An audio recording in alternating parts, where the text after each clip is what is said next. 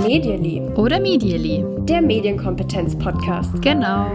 Hallo und herzlich willkommen bei eurem Lieblingspodcast, dem Medially oder Medially Podcast. Wir sind eine Woche später dran als sonst, aber das hat einen ganz tollen Grund, den euch gleich die andere Person am Mikro verrät. Denn wie immer sind für euch da, ich bin Kim. Und ich bin Natascha. Hallo. Und Natascha spuckt direkt aus, worüber sprechen wir heute in dieser Folge? Wir sprechen über die Gym-Studie 2021. Wer uns schon ein bisschen länger verfolgt, weiß, dass das eine der Studien ist, auf die wir immer ganz sehnsüchtig warten, weil wir die als Medienpädagoginnen natürlich super wichtig und spannend finden. Warum, das haben wir jetzt, glaube ich, schon oft genug im Podcast erklärt, machen wir an der Stelle nicht nochmal. Aber es gibt eben neue Zahlen und wer wissen will, wie sieht es aus in Deutschland mit den Medien und den Jugendlichen? Der guckt sich einfach die Gym-Studie an, um das mal ganz platt zu formulieren und das machen wir heute. Und deswegen sind wir auch eine Woche später, weil die Gym-Studie kam tatsächlich erst am 30. November raus und das haben wir dann nicht mehr geschafft bis zum 4. Äh, bis zum 3. Dezember das ähm, aufzunehmen und zu schneiden. Aber jetzt mit einer Woche Verspätung. Wir hoffen, ihr habt sie noch nicht alle gelesen und wir erzählen euch noch was Neues. Und wenn es euch interessiert, warum finden wir diese Studie so relevant, was ist so besonders an der, dann kann ich euch wirklich nur empfehlen, in die anderen Gym-Studienfolgen von uns reinzuhören. Schaut einfach mal bei uns auf Social Media vorbei. Auf Instagram zum Beispiel haben wir eine ganz gute Übersicht, würde ich sagen. Da findet ihr die Folge ganz schnell. Da heißen wir medially.podcast. Aber steigen wir doch mal direkt ein. Gym-Studie, Natascha. Was gibt es da für einleitende Worte von deiner Seite? Also, einleitende Worte, ähm, die möchte ich direkt einfach zitieren. Übrigens auch nochmal für alle, die jetzt vielleicht ganz neu sind. Die Gym-Studie, die ist öffentlich als PDF einsehbar. Ihr könnt euch alle Ergebnisse hier nochmal nachlesen.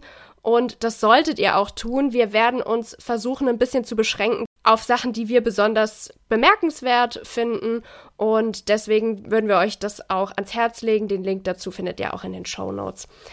Also, was es gleich vorab zu wissen gibt, finde ich aus der Einführung, ähm, da möchte ich gerne zitieren, weil die Gym-Studie gibt es bereits seit 1998 und auch im Jahr 2021 braucht so einen kleinen Disclaimer davor, weil wir tatsächlich wieder ein sehr, sehr ungewöhnliches Jahr hatten. Das liegt, ihr könnt es nicht mehr hören, aber es ist so natürlich an Corona.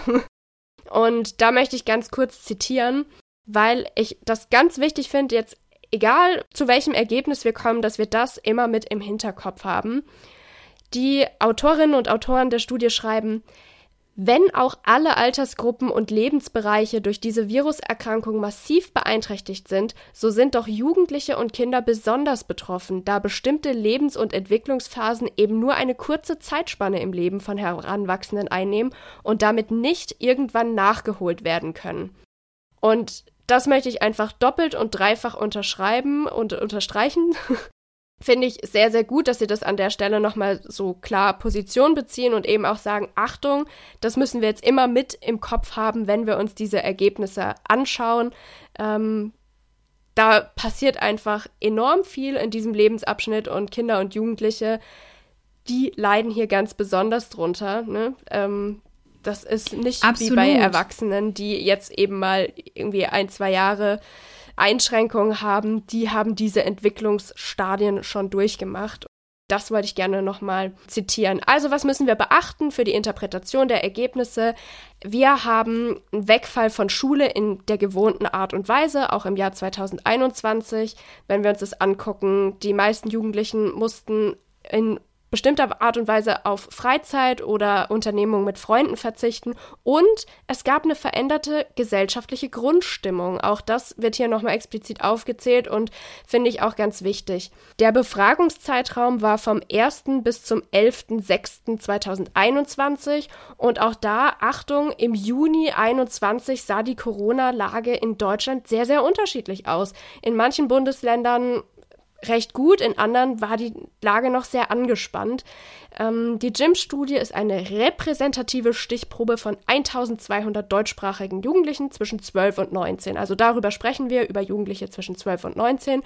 Übrigens gibt es insgesamt 6,1 Millionen von denen. Das fand ich auch nochmal spannend, weil wenn mich jetzt jemand gefragt hätte, wie viele Menschen sind denn jugendlich in Deutschland? Ich weiß gar nicht. Viel mehr gesagt. Ja, ich hätte es auch falsch eingeschätzt.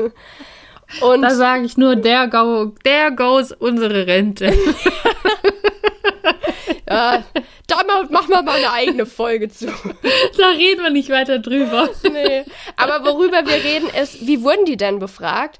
Und zwar war das zu 70 Prozent mit Interviews, die am Computer telefonisch geführt wurden, also die wurden angerufen. Und dann gab es noch 30 Prozent sogenannte Computer Assisted Web-Interviews, also die haben einen Fragebogen online ausgefüllt. So hat sich das zusammengesetzt. Und wenn wir jetzt noch kurz auf die Soziodemo schauen, machen wir, wenn wir Studien anschauen, dann sehen wir, dass 80 Prozent SchülerInnen befragt wurden, 9 Prozent Auszubildende und 8 Prozent Studierende. Ganz kurzer Einwurf, das liegt ganz einfach daran, dass sich die Altersklasse so verteilt. Ja, wenn wir 12 bis 19-Jährige haben, dann haben wir eben einen ganz großen Anteil von Menschen, die zur Schule gehen. Manche fangen dann mit 16, 17 die Ausbildung an und ähm, einige wenige fangen mit 18 oder vielleicht sogar mit 17 oder mit 19 an zu studieren und so setzt sich das zusammen. Also das ist auch repräsentativ für diese Altersgruppe, das kurz eingeworfen. Genau. Und dann noch ein Wort zu den Schulformen, weil auch das finde ich nochmal wichtig. Ähm, es wurde ermittelt, dass 39 Prozent derjenigen, ähm die SchülerInnen waren zu der Zeit, als sie befragt wurden, eine Haupt- oder Realschule besucht haben und 59 Prozent ein Gymnasium. Aber wir haben mittlerweile in Deutschland überhaupt keine wirkliche Zuordnungsmöglichkeit mehr. Wir haben so unterschiedliche Variationen, je nach Bundesland, wie die Schulformen mhm. aufgegliedert sind. Das ist ein bisschen schwierig, das überhaupt noch zu vergleichen. Also auch das muss man immer im, im Hinterkopf haben, wenn wir jetzt darüber reden. Also ungefähr 40 Prozent hat man zugeteilt auf Hauptrealschule und die 59 Prozent auf Gymnasium von den SchülerInnen. So viel mal zum Vorgeplänkel. Wollen wir dann ja. kurz über die Medienausstattung sprechen? Das ist immer nämlich der erste Punkt bei der Gym-Studie. Was haben diese Jugendlichen denn eigentlich so? Und da wird ja auch noch unterschieden, ähm, was hat man im Haushalt genau. und was haben die Jugendlichen tatsächlich selbst. Was findest du interessanter ähm, im Haushalt? Weil Haushalt kann man sagen, gibt es Vollausstattung, äh, was Handy oder Smartphone oder angeht.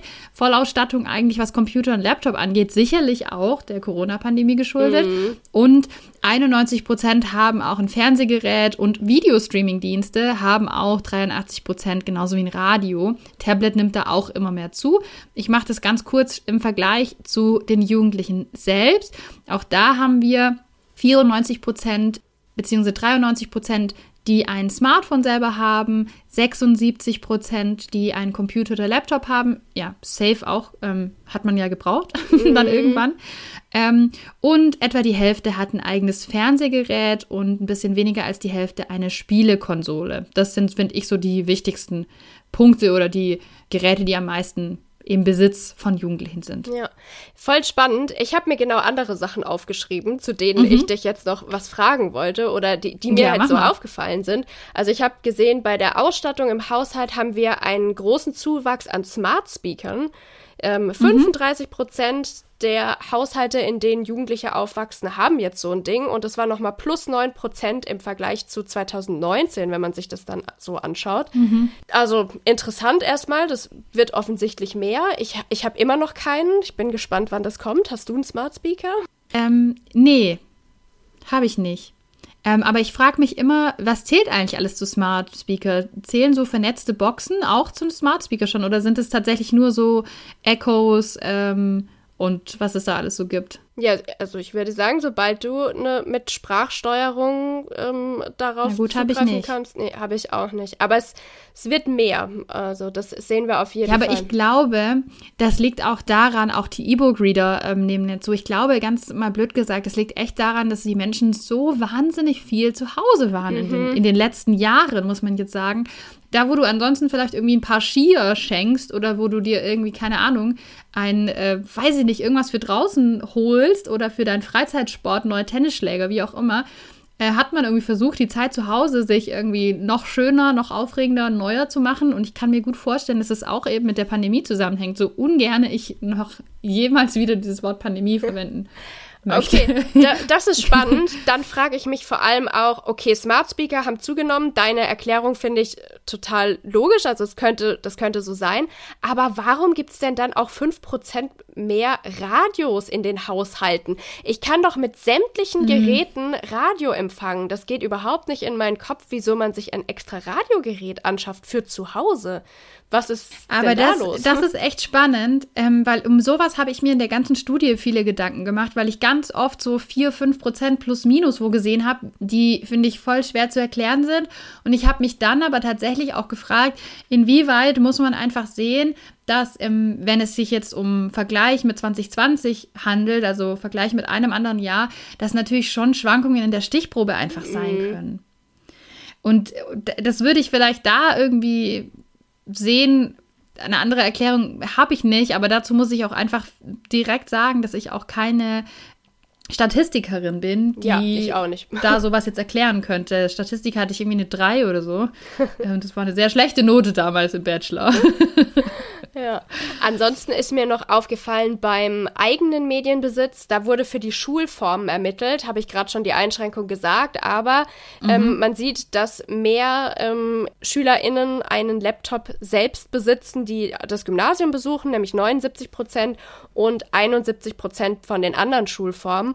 Und da muss ich sagen, das hätte ich sogar noch stärker vermutet. Ich habe das im ganzen Jahr 2021 Schulworkshops gegeben und immer wenn ich vorab mit den Lehrkräften geredet habe, wie werden ihre Schülerinnen und Schüler teilnehmen, dann war je nach Schulform das sehr unterschiedlich und Gerade bei den, den Schulformen, die eben kein Gymnasium war, wurde mir ganz oft der Hinweis gegeben, oh, ganz viele Schülerinnen und Schüler aus der Klasse nehmen mit dem Smartphone teil. Geht es bei Ihnen auch? Können wir den Workshop so machen? Also ich hätte tatsächlich noch mehr Abweichung vermutet, einfach aus mhm. dem, wie ich es so mitbekommen habe. Mhm. Also kann ich jetzt keine, keine Aussage machen dazu. Dann gehen wir doch zur Freizeit über. Gehen wir über, Natascha. Was willst du sagen zu den Freizeitaktivitäten 2021 und auch hier natürlich geprägt durch die Situation vor Ort und auch durch die Situation im Sommer war es ja schon in vielen Bundesländern wieder ein bisschen mehr möglich, kann man sagen. Ähm, ich fand ganz interessant den Vergleich mit 2020. Da sehen wir, dass sich wieder ein paar Sachen so normalisiert haben. Also mit Freunden treffen ist nochmal um zwei Prozentpunkte hochgegangen. Aber was tatsächlich sehr stark zurückgegangen ist, oder zurückgegangen ist, nicht stark, ist Sport machen. Und da, sagt die Gym-Studie, gibt es Unterschiede zwischen den Geschlechtern. Nämlich bei Mädchen, die haben 2021 angegeben zu 43 Prozent, dass sie Sport treiben. 2020 waren das noch 58 Prozent und 2019 waren das 63 Prozent. Also minus 20 Prozent von 2019 auf 21 finde ich schon mhm. enorm. Bei den Jungen ist es so, die hatten 2021 zu 58 Prozent angegeben, Sport zu treiben. 2020 waren es mit 61 Prozent vergleichbar und 2019 waren es 69 Prozent, also auch mehr, aber nicht ganz so ein krasser Rückgang. Und da habe ich mich schon gefragt, wieso haben wir hier so einen starken Geschlechtsunterschied beim Thema Sport machen? Ja, und da hätte ich jetzt eine Erklärung, die leider ganz stark auf so ähm, Geschlechtsstereotype Sportarten zurückgeht.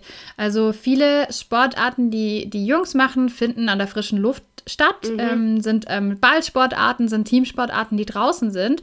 Und das können Mädchen natürlich auch machen. Und ähm, ich hoffe, alle, die uns jetzt zuhören, wissen, dass Natascha und ich die Ersten sind, die sagen, ey, ähm, das sollte auch so sein. Aber trotzdem ist es ja so, dass ähm, viele Mädchen als Hobby haben äh, Tanzen. Die haben als Hobby mhm. vielleicht Ballett. Die haben ganz oft einfach auch Sportarten, die drinnen stattfinden. Ja, stimmt. Die halt stark eingeschränkt waren. Und ich kann mir dann vorstellen, dass es eben dein Kurs geht äh, zu Ende oder kann nicht mehr stattfinden. Und dann, ja, fängst du vielleicht keinen neuen an. Ähm, während halt, wenn Fußballtraining draußen ist äh, oder Handballtraining irgendwie halt doch mehr Abstand vielleicht hat als äh, ja, das, das Ballett drin oder so dass es daran liegt. Das wäre jetzt so eine Idee, die ich hätte, aber die ist natürlich null belegt. So, mhm. das könnte ich mir aber allerdings vorstellen. Okay, das klingt logisch, weil ich hatte sofort daran gedacht, dass man ja mit YouTube zum Beispiel tausende Anleitungen hat, wie man auch zu Hause irgendwie Sport machen kann mhm. und hätte da mhm. gerade wieder eher die Mädchen so im Verdacht gehabt, dass sie mhm. sowas stärker nutzen zu Hause Stimmt. und dann auch angeben, ja klar, mache ich Sport jetzt halt für mich gerade zu Hause, weil das mhm. irgendwie anders nicht möglich ist. Aber da habe ich mich auf jeden Fall sehr drüber gewundert, dass es einfach so extrem ausgefallen ist. Ähm, mhm. wird man sehen, also finde ich ganz spannend, wie sich das in Zukunft verändert. Wir sehen auch bei ja. den Familienunternehmungen, ist wieder ein bisschen zurückgegangen 2021, also weniger mit der Familie, ein bisschen mehr mit den Freunden. Ähm, was auch zurückgegangen ist, ist selbst Musik machen. 2020 haben das noch deutlich mehr angegeben als 2021 und auch da wird Corona wieder seinen Anteil mit gehabt haben. Musikschulen waren auch natürlich geschlossen, Chöre, Orchester und so weiter war schwierig. Ja, das fand ich auf jeden Fall noch, noch spannend. Dann muss ich hier was ein, äh, hier reingrätschen und sagen, was waren denn die ähm, mindestens einmal pro Monat ausgeführten Freizeitaktivitäten? Und da ist was Neues dazu gekommen, was mich als Bastelkim natürlich total gefreut hat.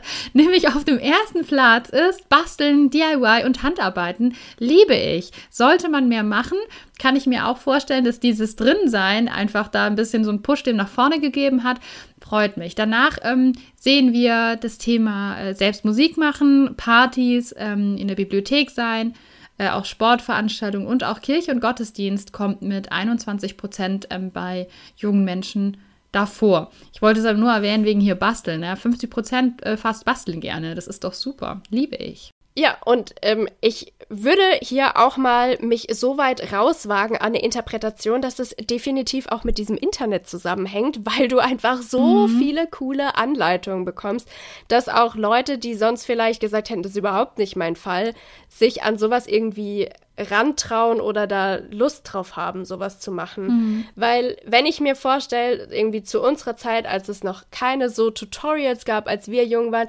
wer hat sich denn da irgendwie ein Bastelbuch in der Bücherei ausgeliehen? Also, das waren ja jetzt. Ja, ich. Ja, genau, aber das, das waren jetzt nicht so viele wie ich klicke mal auf YouTube oder ich bin da jetzt zufällig ja. drauf gestoßen und mach das jetzt mal nach. Also die Hürden waren, glaube ich, bei dem Thema schon anders. Und es ist natürlich auch was was zum Zeitgeist passt. Es ist jetzt auch einfach cool, selber was zu machen. Ja. Ja. Ja, früher gab es halt Art Attack, oder? Da hat man halt von Art Attack äh, sich inspirieren lassen, von Büchern, aber gerade für irgendwie Origami und so, das äh, mache ich voll gerne und auch, auch so andere Handarbeitssachen, da brauchst du eigentlich ein Video, finde ich, um es zu verstehen. Mm. Das geht mhm. gar nicht auf Papier. Aber, Natascha, kommen wir doch mal zum Thema Medien, weil das ist unser Thema hier im Podcast und wir Richtig. sollten auch dahin kommen. Ja, dann machen wir das mal. Medienbeschäftigung in der Freizeit wurde erhoben. Und ähm, da habe ich gleich was Neues gelernt.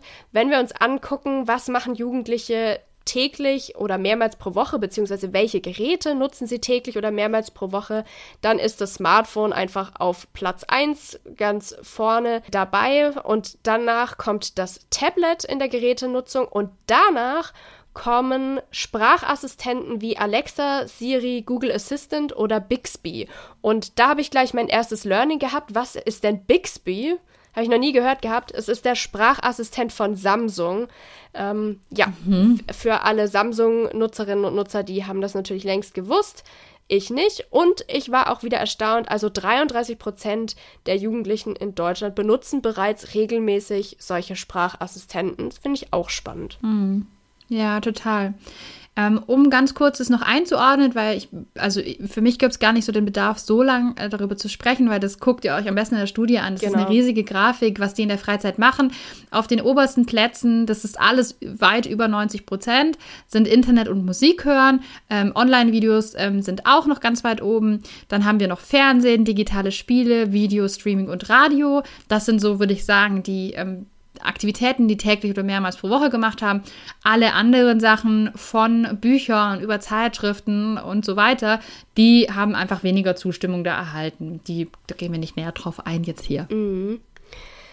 Worauf wir auch nicht so mega lange eingehen wollen, ist das Lernen in Zeiten von Corona, würde ich sagen. Mhm. Aber was ich zumindest noch kurz erwähnen möchte, ist, dazu gab es ja auch eine Sonderauswertung. Also da hat die Gym-Studie sich wirklich intensiv damit befasst, mit, mit diesem Thema.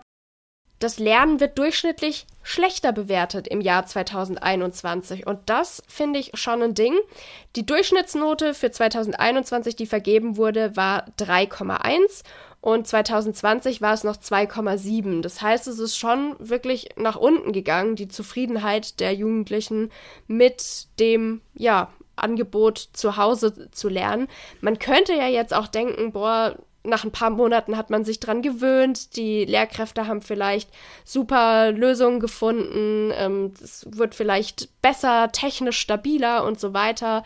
Es scheint aber eher dafür zu sprechen, dass irgendwie die Laune da ganz schön runtergegangen ist, je länger das angedauert hat und schlägt sich dann auch nieder. Ich glaube übrigens auch, das Lernen in der Schule würde schlechter bewertet werden. Das ist ganz stark mein Eindruck. Ähm, und das nochmal Bezug nimmt auf das, was du ganz am Anfang einleitend gesagt mhm. hast, wie wahnsinnig stark die Pandemie sich auswirkt auf diese jungen Menschen, ähm, mir fällt es extrem auf dieses Jahr, dass ähm, Fünfklässler, Sechsklässler, die eben ganz stark betroffen waren in so einer wichtigen, in so einem wichtigen Schritt im Übertritt in die, in die weiterführende ja. Schule, ähm, dass die wo ganz anders stehen und dass es denen aus, aus meiner Sicht viel, viel schwerer fällt, viele Sachen, ich sage jetzt mal, auszuhalten. Dass der Körper was ganz anderes macht als der Kopf ganz oft gefühlt, dass es denen viel schwerer fällt, ruhig zu bleiben und so weiter, weil denen, glaube ich, ganz viele von diesen Entwicklungsschritten die sie hätten machen sollen, durch die Pandemie verwehrt geblieben sind, aber das Schulsystem sich halt nicht so sehr daran anpassen kann. Also das ist schon, ich sage jetzt mal, ein Struggle, glaube ich, auch für die Kinder, der durch dieses eingeschränkte, alles eingeschränkte Leben zustande mhm. kommt. Deswegen würde ich fast schätzen, die würden auch Online-Lernen schlechter bewerten. Äh, nicht nur online, sondern auch äh, Offline-Lernen mhm. schlechter bewerten, weil sie einfach nicht sitzen können und nicht zuhören können. Ja, ja äh, ist ja auch so viel, was, was abgeht und was im Kopf ist und was die Situation einfach auch sehr, sehr schwer bis unerträglich macht. Ich finde es ja. gerade ganz spannend, dass du gesagt hast, dass sich das Schulsystem nicht so anpassen kann. Ähm, ich würde sagen, man, man hätte da an vielen Stellschrauben auf jeden Fall noch drehen können. Da hört ihr euch andere Expertinnen und Experten an, was jetzt möglich gewesen wäre, ähm, um das Kindern und Jugendlichen zu erleichtern, mhm. von keine Noten geben, über Wechselunterricht länger, über Druck rausnehmen, was weiß ich. Es hätte viele Ideen gegeben. Was ich erlebt und gesehen habe, ist eher, dass man stur dabei geblieben ist, Schule so durchzuziehen, so nah wie möglich am Original. Also war mhm. so zumindest mein Eindruck ähm, und halte ich mhm. auch für höchst problematisch, was da gemacht wurde und auch wird. Jetzt haben wir gerade ja wieder unglaubliche Zustände in den Schulen. Da brauchen wir eine erfreuliche Nachricht, zumindest für die Bücherfans unter uns. Und da zeigt sich nämlich, dass seit nunmehr zehn Jahren das Bücherlesen relativ auf einem Niveau unterwegs ist. Wir haben dieses Jahr ähm, 32 Prozent der Befragten, die sagen, dass sie täglich oder mehrmals pro Woche lesen. Im letzten Jahr waren es 35, davor 34. Ja, also das ist so zwischen 44 und 32 Prozent schwankt es jetzt, aber es ist eben nicht so, dass äh, junge Menschen nicht mehr lesen, nur weil es äh, Smartphones gibt. Das finde ich ist jedes Jahr wichtig zu betonen. Genau. Ich glaube, dann können wir übergehen zu Radiomusik, Spotify und so weiter, oder? Ja, voll gerne. Das fand ich nämlich, da geht es für mich nämlich los, wo ich äh, gedacht habe, jetzt wird es spannend. Da habe ich jetzt Bock drauf. Ja, dann Themen mal los. Kim, hau raus.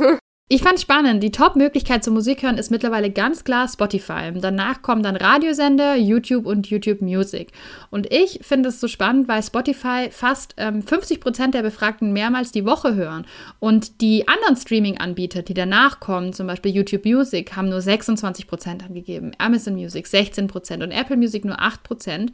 Das heißt, Spotify hat wirklich eine krasse Marktmacht bei diesen jungen Menschen. Ich würde aber auch sagen, generell, also Spotify ist der größte Streaming-Anbieter in Deutschland.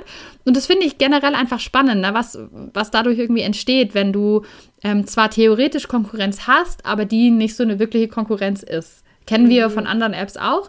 Aber da kann natürlich Spotify schon einiges damit machen. Ja? Die haben ein paar Exclusive Podcasts, die ähm, haben natürlich die Möglichkeit, auch so ein bisschen die Preise zu machen auf dem Markt. Also ist schon, schon interessant, fand ich. Ja, auf jeden Fall. Was ich da noch äh, mir rausgeschrieben habe, ist das Radio. Das wird dich ja bestimmt gefreut haben, dass es weiterhin einfach eine große Rolle spielt und zumindest 60 Prozent sagen, dass sie mehrmals ähm, die Woche hören und nur 10 Prozent nie Radio hören. Ich, das ist was, was ich zum Beispiel unterschätze bei jungen Menschen, dass die eigentlich ähm, viel Radio konsumieren. Mich würde aber interessieren, in welchen Situationen die das konsumieren weil wir Erwachsene kennen das ja so typisch, ne, irgendwie in der Küche im Radio oder im Auto. Ähm, wann und wie bewusst konsumieren junge Menschen Radio, frage ich mich. Das ist auch immer meine Frage, weil jedes Mal, wenn ich mit Jugendlichen direkt zu tun habe und die Frage stelle, dann kommt als Antwort, ja, wenn ich mit meinen Eltern im Auto mitfahre, dann höre ich Radio. Das ist so eine mhm. der Standardantworten, die ich immer höre. Und deswegen bin ich auch wieder überrascht gewesen über diese doch für mich sehr hohen Zahlen, die ähm, wirklich das lineare Hören von Radiosendern einnimmt, ähm, weil ich das so auch nicht vermutet hätte, nachdem was ich so an Feedback bekomme, wenn ich da mit Jugendlichen drüber spreche. Ja. Ein Zitat, was ich ganz spannend fand, war, der Vergleich mit dem ersten Corona-Jahr 2020 zeigt insgesamt, dass die Wiederaufnahme regelmäßiger Alltagsstrukturen zu einem Rückgang der Musiknutzung geführt hat. Also, wenn man sich 2020 mhm. und 2021 vergleicht, dann sehen wir, das ist wieder ein bisschen zurückgegangen. Und das finde ich auch spannend, weil das würde ja bedeuten, dass die Jugendlichen in der Zeit, in der sie noch mehr Zeit zu Hause verbracht haben, die Schule vielleicht nicht ganz so regelmäßig stattgefunden haben, tatsächlich mehr Musik gehört haben. Und ich dachte so, hä, das ist ja auch klassischerweise was, was man vielleicht unterwegs macht, zwischendrin und so. Und ähm, ja, hat mich auch ein bisschen erstaunt tatsächlich. Ja, stimmt. Ich kann mir nur vorstellen, dass es halt im Homeschooling so halt währenddessen gehört wurde oder so. Das kann auch sein, klar. Mhm. Aber man weiß es nicht. Jetzt hören die Musik, ne? Mhm. Da fragt man sich, ja, würdest du dich als Fan einer bestimmten Musikrichtung bezeichnen? Mhm. Und das haben immerhin 42 Prozent der Mädchen und 49 Prozent der Jungs, also ein bisschen weniger als die Hälfte, mit Ja beantwortet. Und da fand ich spannend auch den Unterschied zwischen den Geschlechtern, weil ähm, 22 Prozent der Mädchen gesagt haben, Pop ist dann die Musikrichtung, von der ich mich als Fan bezeichnen würde. Und bei den Jungs ist es eben nicht Pop, sondern bei den Jungs ist es mit 20 Prozent Rap und Hip-Hop. Mhm. Während bei den Mädels auf Platz 2 Rock ist. Das fand ich cool oder finde ich cool. Und ähm, danach äh, Rap und Hip-Hop kommt. Und bei den Jungs ist es, wie gesagt, auf Platz 1 Rap und Hip-Hop, Platz 2 Rock und Platz 3 Pop. Finde ich irgendwie cool, weil ich denke immer, Musik ist doch so wichtig. Gerade ähm, wenn du ein Teenie bist, wenn du Jugendlicher bist, da drückt man so viel durch die Musik, die man hört, aus. Da geht es ja nicht nur um die Musik, sondern um das, da gehöre ich dazu. Das ist irgendwie so mein, mein Ding. Ich stelle mich irgendwie auch da durch die Musik, die ich höre. Deswegen fand ich das total cool. Ich erinnere mich nicht, dass das in den letzten Gym-Studien war, aber ich habe mich voll ähm, interessiert für diese Frage, muss ich sagen. Fand ich auch cool und vor allem hätte ich auch da ähm, die Kategorie Rap noch deutlich höher eingeschätzt. Vor allem, wenn man so überlegt, wie stark darüber gesprochen wird, was für einen Einfluss gerade irgendwie Deutschrap hat auf Jugendliche und wie oft wir darüber diskutieren, mhm. was bestimmte Rapper wieder gemacht haben und was das ähm, zum Beispiel auf das Geschlechterbild von Jugendlichen für Auswirkungen mhm. haben könnte, die sich da sehr stark mit identifizieren. Ne? Also das ist tatsächlich auch irgendwie ein Thema auch von, von Medienpädagogik, gerade sowas, ja, mit, mit Rap und Deutschrap ist irgendwie gefühlt, also so in meiner Bubble ein großes Thema. Ich hätte erwartet, dass da noch mehr Jugendliche sagen, yo, das ist mein Genre, das ist das, wofür ich mich am stärksten interessiere. So allein, wenn wir vergleichen, wie stark darüber gesprochen wird. Aber ähm, auch nur meine Wahrnehmung. Das ist voll der interessante Punkt, den du bringst. Das finde ich total spannend. Das ist mir gar nicht so in den Sinn gekommen dabei. Aber ja, ähm, sehr, sehr gutes Argument, wenn man da mal wieder in der Diskussion steckt, kann man sagen, na ja, ähm, so viele sind es gar nicht. Jetzt könnte man natürlich sagen, ähm, liegt es denn daran, dass 20% der Jungs Rap und Hip-Hop als ihre Lieblingsmusikrichtung nehmen und no nur 9% der Mädchen, weil ihnen da vielleicht auch die Geschlechterklischees, die da wiedergegeben werden, nicht gefallen? Das wäre eine interessante Frage, finde mhm. ich. Können wir hier an der Stelle aber nicht beantworten. So sieht's aus. Aber wir können was anderes beantworten bzw. darüber reden, nämlich über die inhaltlichen Aspekte der Internetnutzung. Vorher muss ich aber noch was zu Podcasts sagen, weil Oh, wir sehr gerne. Podcasts sind. Da wollte ich nämlich sagen, das hat mich überrascht, dass von den Befragten 14 Prozent täglich oder mehrmals pro Woche Podcast hören Mhm. und ähm, so von einmal pro Woche bis einmal 14 Tage nochmal 18 Prozent. Also das sind schon, finde ich, ganz schön viele, die regelmäßig Podcasts hören. Und da sieht man auch, je älter die werden, desto eher hören die Podcasts. Ich habe ähm, im letzten Jahr mal so eine kleine was ist im letzten Jahr, in den letzten Monaten mal so eine kleine Umfrage gemacht zwischen 5, 6, 7, 8 Klässlern. Hört ihr eigentlich Podcasts? Weil, wenn man in die Podcast-Charts guckt, dann sieht man, dass da ja ganz viele Podcasts von Influencern auf den ersten Plätzen sind. Und auch von Influencern, die sehr beliebt sind bei einer sehr jungen Zielgruppe. Von Paluten über hier Luca, Laser Luca und so weiter. Aber ich habe dann fast nie gehört, dass jemand ähm, regelmäßig Podcasts hört. Deswegen hat mich das total interessiert. Und ich denke mir auch, naja, irgendjemand muss es ja hören, damit die auf diese ersten Podcast-Plätze kommen. Offensichtlich äh, hören Leute diese Podcasts auch. Ja, und zwar welche, die älter sind als jetzt äh, vielleicht zunächst erwartet. Also Ja, das ist Ja. auf jeden Fall ein ganz spannendes Ding. Ähm, man so sieht, jetzt aber zum Internet. Genau. Achso, sorry. Man, man sieht auch, dass die, dass die Bildung eine Rolle spielt. Also Jugendliche mit formal höherer Bildung neigen eher dazu, Podcasts zu hören. Wäre auch das, was ich jetzt vermutet hätte. Ich hätte auch gedacht, dass die Podcast-Nutzung ja, wahrscheinlich eher so bei 18, 19 dann losgeht. Aber voll cool, was du gerade sagst. äh, Da, da sprechen wir ganz oft über Influencer und Influencerinnen und wie jung deren ähm, Fans sind oder deren Community und dann sieht man mal so, hm, passt irgendwie gar nicht zusammen mit den Zahlen, weil die Jüngeren in der Regel keine Podcasts hören und trotzdem belegen die damit die ersten Plätze. Sehr spannend. Ja, worüber ich sprechen wollte, ist das Thema Zeit. Was würdest du sagen, Kim? Wie viel Zeit verbringst du an so einem durchschnittlichen Tag im Internet? Wie viele Stunden? Was viele Menschen nicht wissen, ist, dass ich ein riesiges Problem mit Zahlen habe. Deshalb kann ich sowas extrem schwer schätzen. Ich bekomme das dann immer mit, wenn ich so eine Nachricht bekomme. Ich habe mir auf Insta das zum Beispiel eingestellt, dass mir Instagram eine, eine Push-Nachricht schickt, wenn ich eine Stunde auf Instagram bin. Beziehungsweise, ich glaube, anderthalb. Und die bekomme ich sehr selten. Aber ich bin wahnsinnig viel im Internet, allein beruflich. Ähm, boah, ich finde es voll schwer. Zählt auch einfach sowas, weil zählt man da WhatsApp mit dazu? Zählt man da dazu, dass ich wirklich im Internet surfe? Ich würde schon sagen, mehrere Stunden. Also, keine Ahnung, vier Stunden mal auf jeden Fall, oder? Wenn man mal den ganzen Tag arbeitet, auch mal acht. Mit Sicherheit, ganz genau. Das habe ich mir nämlich auch überlegt. Was nämlich erhoben wird in der Gym-Studie, ist die durchschnittliche tägliche Online-Nutzungszeit und dabei verlässt sich die Gym-Studie darauf, was die Jugendlichen selbst schätzen. Also die sollen quasi angeben ähm, an so einem durchschnittlichen Tag, wie viel Zeit verbringst du da im Internet. Und wir sehen ähm, in dem Jahresvergleich, ich habe hier mal die Zahlen für 2018 bis 2021.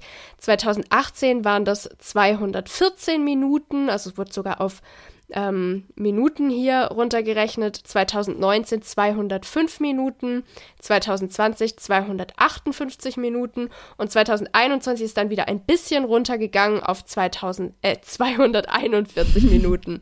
Und genau das, was du sagst, ich habe gerade mal kurz nachgerechnet, acht Stunden online arbeiten wären allein schon 480 Minuten. Also deutlich über dem, was Jugendliche angeben, was sie schätzen, was ihre tägliche Online-Nutzungszeit ist. Und die hatten ja auch teilweise ähm, mit Homeschooling sehr lange Tage, die sie vor dem PC verbracht haben. Und wenn wir uns nur das anschauen, dann finde ich, ist das überhaupt kein, kein hoher Wert. Also viele Jugendliche, aber auch Erwachsene haben ja Dienste, die ihre Nutzungszeit am Smartphone messen. Ähm, da kann ich auch ungefähr sagen, wie, wie viel Zeit ich da verbringe. Aber da ist ja noch nicht obendrauf gerechnet, wie viel Zeit ich dann auch noch am Laptop verbringe und so weiter. Also das immer zum, zum Thema, wie viel, ja, wie viele Stunden sind Jugendliche da im Internet? Da möchte ich alle Erwachsenen immer auffordern, überlegt doch erstmal, wie viel Zeit ihr denn so online verbringt. Ähm, da finde ich die Zahl tatsächlich von 241 Minuten gar nicht mal so krass. Also das sind ein bisschen mehr als vier Stunden. Ja, Ja, es ist halt auch. Ich glaube, ich sehe das ganz genau wie du und auch diesen Aufruf finde ich total sinnvoll und wichtig. Ich verstehe, dass ein Interesse an dieser Frage da ist, wie lange bist du online? Natürlich, wir lieben solche Zahlen, man, man liebt es, sowas zu wissen, aber wie lange macht es noch Sinn, sowas zu erheben? Weil die Welt mhm. ist so viel online. Also es ja. wird immer stärker, weil gucken die eine Stunde Netflix am Tag. Ja, Netflix ist auch, also das ist ja nicht offline und in meinem linearen Fernseher. Also ich finde, das wird immer schwieriger, glaube ich, hier eine Zahl auch anzugeben. Ja, die auch sinnvoll ist und belastbar, ja. Total. Weil auch wenn ich jetzt unterwegs bin und Spotify streame, das ist ja auch, wo ich das Internet nutze. Das Internet ist irgendwie dauerhaft da. Dann muss man sich, finde ich, schon fast eher fragen, ob man eher von der Bildschirmzeit ausgeht, weil mhm. fast alle Dienste, die Jugendliche gerne nutzen, hängen ja mit dem Internet zusammen. Auch viele Spiele, die gespielt werden am, an den Geräten, sind ja auch online oder brauchen das Internet dazu. Deswegen ich verstehe total, dass man diese Frage stellt. Ich finde die auch Sinn, also ich finde die auch interessant, aber ich glaube, dass man da in Zukunft mehr hingehen muss, zu sagen, können wir überhaupt noch offline und online so abtrennen voneinander? Wahrscheinlich nicht. Wäre jetzt ja. mein, mein, mein, Ganz mein, genau. mein wilder Vorstoß. ja, ich denke auch, dass die Frage in den nächsten Jahren irgendwann überarbeitet werden wird, weil man das einfach wirklich nicht mehr seriös mhm. irgendwie beantworten kann, gehe ich voll mit. Ja, und jetzt haben online äh, junge Menschen natürlich viel Spaß, weil sie da viele coole Sachen machen können, aber nicht nur, ne? Weil wir haben auch das Thema Überdruss digitaler Kommunikation. Hast du dir das auch angeschaut? Das ist doch eine interessante Frage für uns gewesen. Ja, fand ich eine sehr, sehr coole neue Abfrage. Wurde zum ersten Mal so mhm. abgefragt. Da wurden zum Beispiel Sachen ähm, abgefragt, also die Zustimmung oder Ablehnung. Es kommt oft vor, dass ich mich vergesse und viel mehr Zeit am Handy verbringe, als ich geplant hatte. 72 Prozent der Jugendlichen. Beantwortet das mal für euch. Ich finde ja. auch, alles, was Natascha vorliest, sollte jeder Erwachsene für sich auch beantworten. Würde ich ja, dazu stimmen. Ja. Dann lese ich einfach mal weiter. Ich genieße es, wenn ich Zeit ohne Handy und Internet verbringen kann. Ich bekomme manchmal so viele Nachrichten aufs Handy, dass es mich total nervt. Wenn ich mein Handy nicht anhabe, habe ich Angst, etwas zu verpassen. Ich schalte regelmäßig mein Handy bewusst aus, um Zeit für mich zu haben. Für mich macht es keinen Unterschied, ob ich mit meinen Freundinnen digital oder persönlich kommuniziere und der letzte ähm, Punkt war, die vielen Möglichkeiten von Social Media überfordern mich oft. Und jetzt habe ich mich gefragt, ich finde es total spannend, aber haben wir hier nicht ein Problem mit sozialer Erwünschtheit? Hm. Ja, wo haben wir das nicht?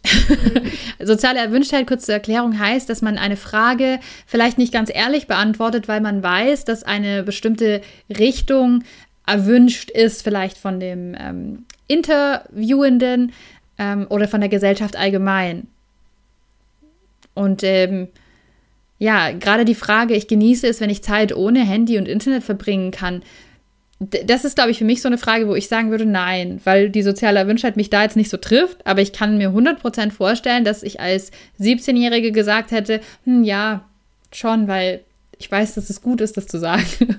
Ja, und das, das erlebe ich auch tatsächlich so, dass ich ganz oft ähm, so von Jugendlichen Aussagen in diese Richtung erlebe, wo ich mir überlege, ist es tatsächlich gerade deine Meinung oder sagst du das, weil mhm. das gesellschaftlich erwünscht ist, dass wir irgendwie von Jugendlichen auch gerne hören wollen, ah, es fällt mir schon auch schwer und ah, es ist auch ähm, mhm. nervig oder oh, ich wünsche mir oft oder ich versuche das immer so einzuplanen. Ähm, und ich hätte so gerne einen Vergleich mit Erwachsenen zu genau diesen Fragen. Mhm. Ich glaube, die Unterschiede, die wären überhaupt nicht so groß. Mhm. Ja, also es ist auch spannend damit zu sehen, dass ähm, die ähm, älteste Gruppe, also die 18-, 19-Jährigen, am ehesten sagen, dass sie es genießen, mal offline zu sein. Ähm, da könnte man in beide Richtungen argumentieren. Da könnte man auf der einen Seite sagen, naja, da ist halt die soziale Erwünschtheit ganz klar, also die durchsteigen diese Frage auch ganz krass. Auf der anderen Seite könnte man aber auch sagen, ja, die haben sich so so vielleicht ein bisschen ausgetobt auf Social Media und haben jetzt einfach super viele Follower, super viele Freunde schon, von denen ganz viel Input kommt und denen ist es wirklich manchmal zu viel mhm. und die genießen das mal, wenn sie gezwungenermaßen offline sind. Ähm, es ist super spannend, kurz vielleicht noch zur Einordnung, dieses Thema zu viel Zeit am Handy verbringen, also mehr als ich geplant hatte. Da haben 72 Prozent zugestimmt und ähm, Zeit genießen, wenn man mal kein Handy und Internet hat, haben über die Hälfte zugestimmt. Ähm, immerhin 44 Prozent fanden, dass sie mal zu viele Nachrichten aufs Handy bekommen haben, dass es total nervt oder haben Angst, dass sie was verpassen könnten, wenn das Handy aus ist. Eine mega coole Frage, finde ich. Ja. Sollen wir uns noch die wichtigsten Apps anschauen? Gerne. Sehr gut. Auf Platz 1 WhatsApp. Keine Überraschung, das war es im letzten Jahr auch. Die wichtigste App, können wir hier ganz klar sagen, ist WhatsApp für Jugendliche. Auf Platz 2 mhm. ist Instagram und auf Platz 3 ist YouTube. Und jetzt kommen wir darauf, worauf wir schon immer wieder gewartet haben. Platz 4, TikTok. Denn da sehen wir auch einen Anstieg auf jeden Fall. TikTok hat zugenommen, ist aber unterschiedlich wichtig für die Geschlechter. Also mehr Mädchen als Jungs geben das als wichtigste App an. Und dann haben wir noch auf Platz 5 Snapchat. Da muss ich sagen, das vergesse ich ständig, dass Jugendliche das ja noch nutzen. Für mich ist es immer so, ach ja, stimmt, Snapchat gab es auch mal, aber das spielt schon noch eine Rolle im Leben von Jugendlichen. Genau, also das mal zu den Top 5. Und dann kann man hier noch aufgeschlüsselt sehen. Also die Gym-Studie hat es natürlich hervorragend gemacht. Wie ist das im Altersverlauf? Weil wir hier eben sehen, WhatsApp ist über die Altersstufen auf Platz 1, also da gibt es keine Unterschiede. Aber wenn wir uns jetzt Rang 2, 3, 4 und 5 angucken, dann sehen wir das tatsächlich, ähm, dass es Unterschiede gibt. Für die Älteren ist auf Platz 2 nämlich Instagram, für die Jüngeren, also von 12 bis 15, ist es YouTube. Die Jüngeren haben auf Rang 3 TikTok. Das ist zum Beispiel bei den 18- bis 19-Jährigen auf Rang 5, also deutlich niedriger. Ja, wir sehen hier einfach ein paar Unterschiede und da würde ich dich jetzt mal fragen, wie erklärst du das? Warum ist das so? Also erstmal wollte ich sagen, da haben Natascha und ich auch schon vorher drüber geredet, dass wir das extrem gut finden, wie das aufgeschlüsselt ist. Mhm. Also das war nämlich meiner Erinnerung nach in den vorhergehenden Gym-Studien nicht so, dass nee. sie wirklich auch diese Top-Apps und später auch die Top-Spiele nochmal aufschlüsseln nach 12 bis 13, 14 bis 15, 16 ja. bis 17, 18 bis 19. Und ich finde, das ist so eine wertvolle Aufschlüsselung, weil da ja viel passiert in diesen Jahren. Das muss man ja mhm. wirklich sagen. Und finde ich total spannend. Was für mich sich so vielleicht, wenn man was sagen kann, so ein bisschen durchzieht, ist, dass bei der jetzt, wenn ich die jüngste Gruppe der 12- bis 13-Jährigen vergleiche mit der ältesten Gruppe, dann ähm, würde ich sagen, spielt bei den Jüngsten noch eine ganz große Rolle, auch sich stärker unterhalten zu lassen. Einmal natürlich Kontakt mit der Peer Group über WhatsApp, ähm, Gruppenchats und so weiter, aber dann YouTube, TikTok, das ist sehr viel ähm, Konsumieren einfach, was da im Vordergrund steht. Und wenn ich mir dann die Älteren angucke, gerade die älteste Gruppe, die hat zum Beispiel Instagram, Snapchat ganz oben dabei und auch Instagram ist für die 16- bis 17-Jährigen schon auf dem zweiten Platz.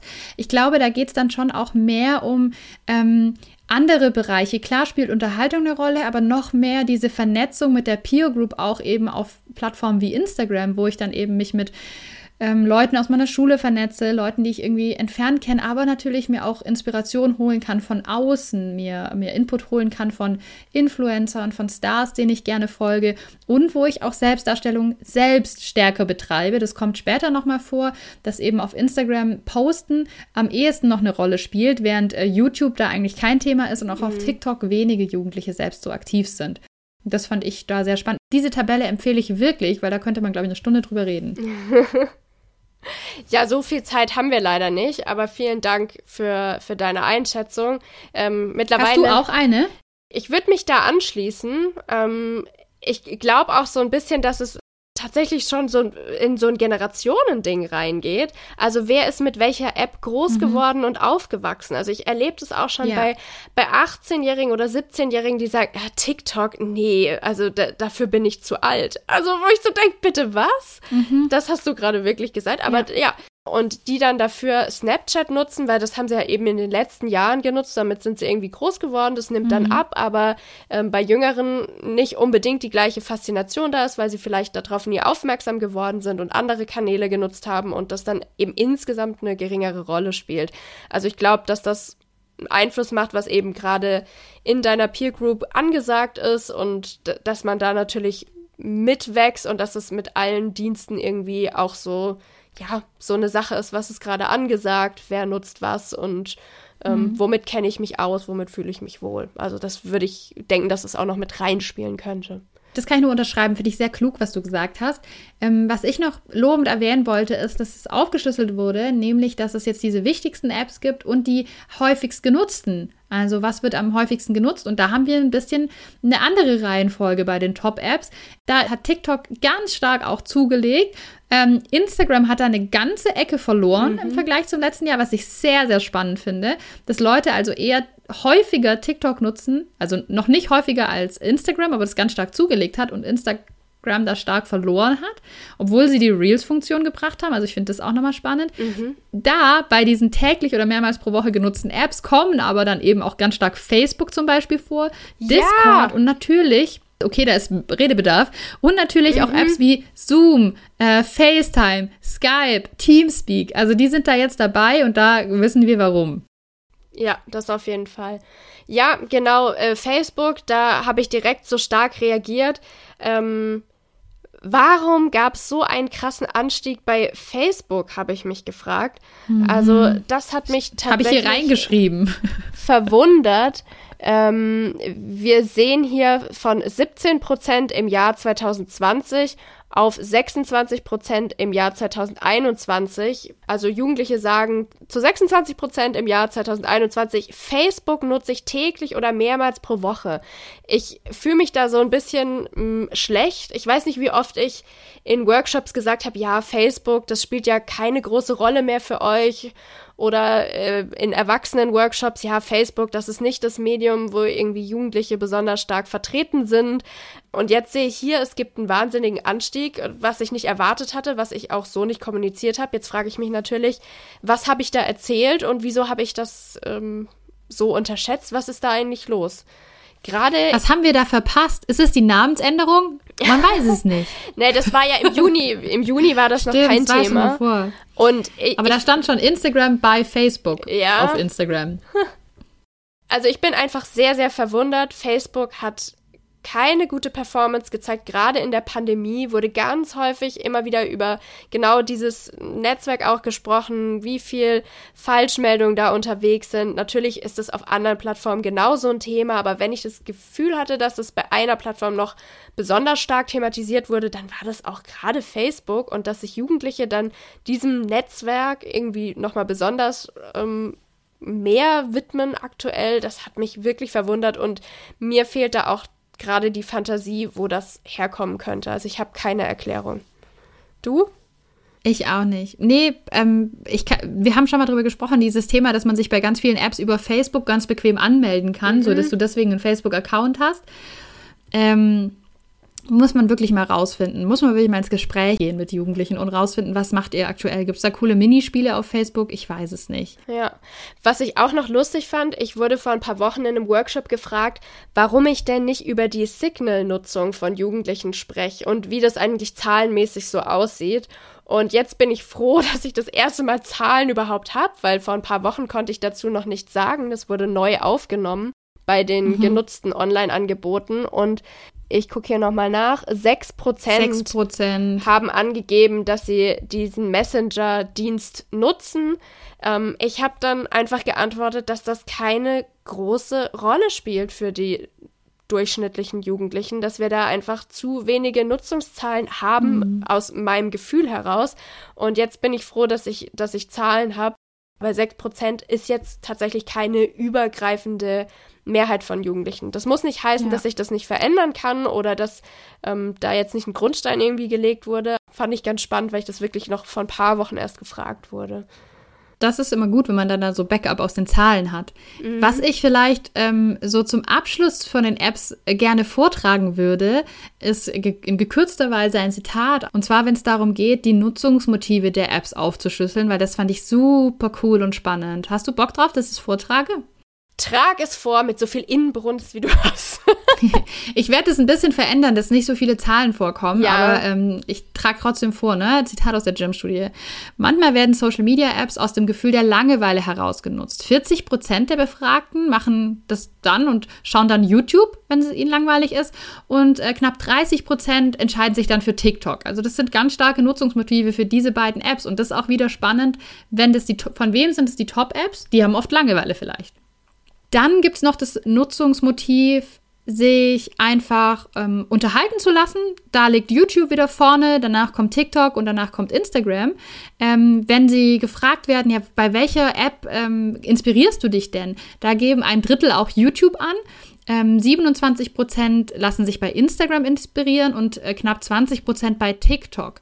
Wenn man mitbekommen will, was gerade wichtig ist, dazu gehören zum Beispiel auch Modetrends, da liegt Instagram dann mit 35 Prozent auf dem ersten Platz. Also ist so eine wichtige App für Inspiration. Das höre ich auch ganz oft, wenn ich frage, ja, was macht ihr auf Instagram? Ja, Ins Inspiration hole ich mir.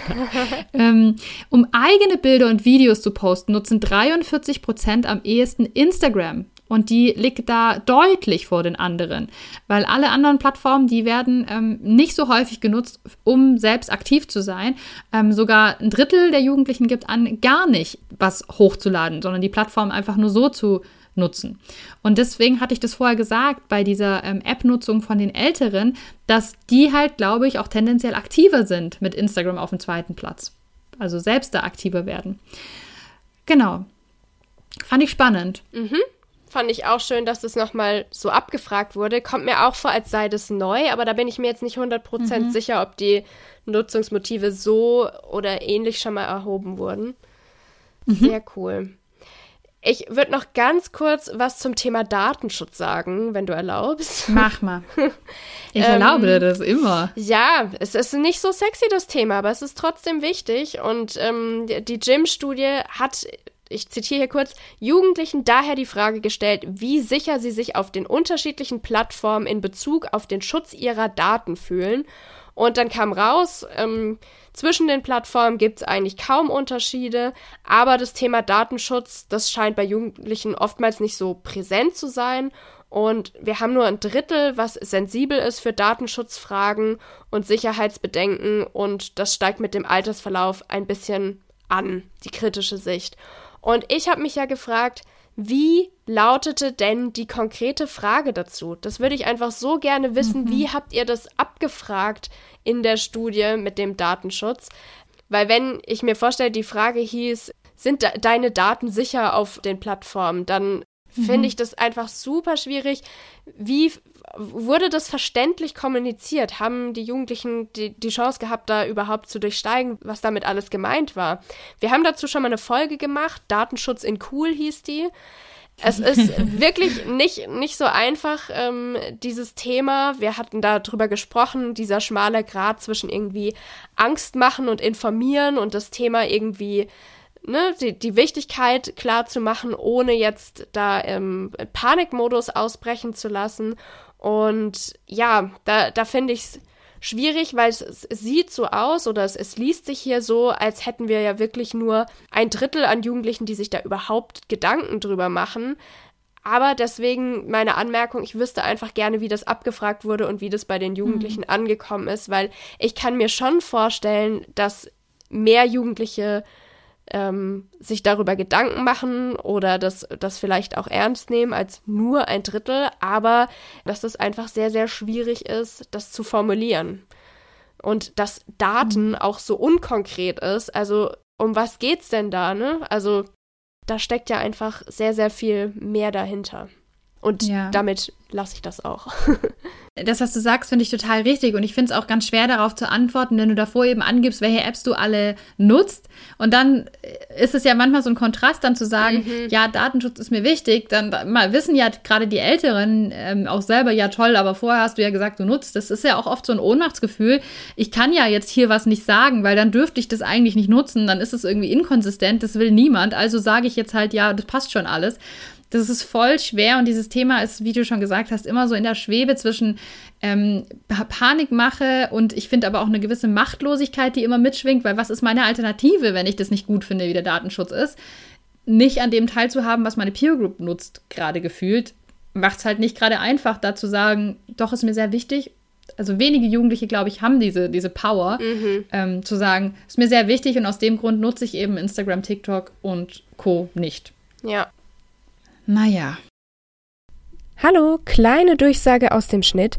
Wir haben uns entschieden, dass wir die Folge an dieser Stelle beenden und lieber nächste Woche eine neue Folge rausbringen zur Gym-Studie 2021, weil sie sonst einfach echt wahnsinnig lang geworden wäre. Wir freuen uns, wenn ihr auch nächste Woche wieder dabei seid und ich sag bis dahin Tschüss und bis bald bei Media Lee.